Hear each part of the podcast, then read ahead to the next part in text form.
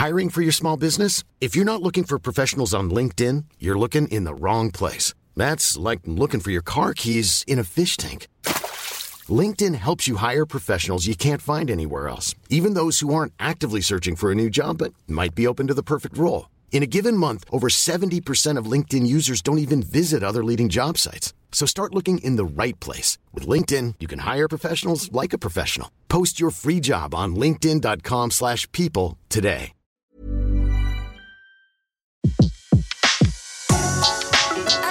Le meilleur de séances radio est maintenant sur We Love Cinéma. Revivez la carrière des plus grandes légendes du cinéma sur Séance Radio, la radio de tous les cinémas par BNP Paribas. Son impair, sa pipe, son chapeau mou et sa longue silhouette ont marqué durablement le cinéma français des années 50 à 70. Monsieur Hulot est un personnage burlesque et rêveur, inventé par Jacques Tati. Son décalage sera une arme poétique et tranchante pour se moquer d'une société française qui se modernise en se déshumanisant. Comment?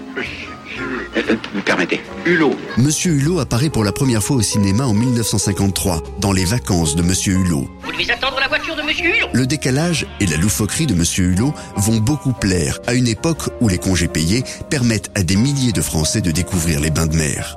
Le film connaîtra un très grand succès, à la fois en France, mais aussi à l'étranger. Les vacances de Monsieur Hulot deviendront même un classique du cinéma, au point que Tati en fera une version avec une nouvelle musique en 1963 et reviendra dix ans plus tard sur la même plage pour retourner une scène où il parodie Les Dents de la Mer de Steven Spielberg.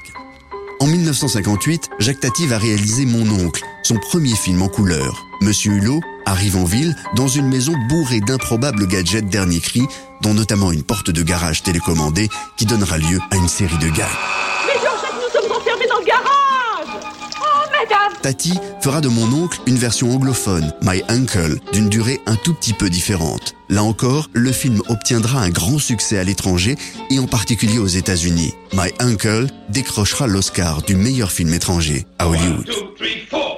Faudra dix ans à Jacques Tati pour achever la préparation et le tournage de son troisième film, Playtime, sorti en 1968. Un projet unique et ambitieux. Jacques Tati souhaite recréer de toutes pièces une ville ultra moderne.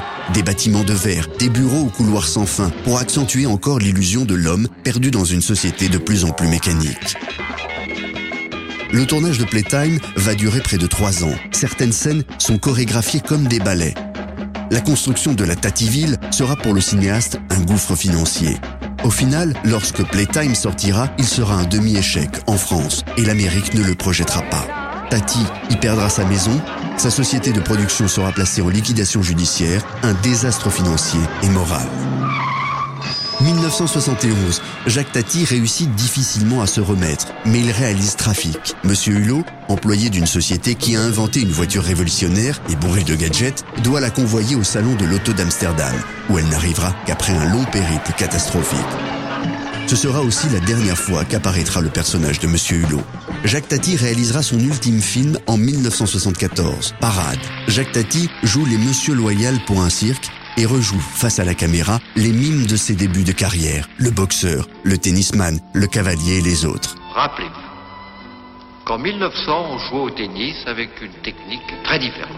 Jacques Tati ne réussira à financer Parade qu'en s'appuyant sur le soutien d'une télévision suédoise. Pour l'ensemble de son œuvre, Tati recevra un César d'honneur en 1977, avant de s'éteindre cinq ans plus tard. Sa mémoire est aujourd'hui préservée. Son premier long métrage, Jour de fête, réalisé en 1947, a été complètement rénové et même recolorisé. Et la plupart de ses films, dont Playtime, considérés aujourd'hui comme son chef-d'œuvre, sont disponibles en DVD.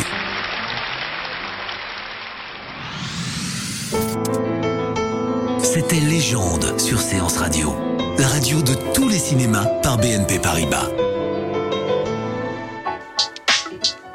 Retrouvez l'ensemble des contenus séances radio proposés par We Love Cinéma sur tous vos agrégateurs de podcasts.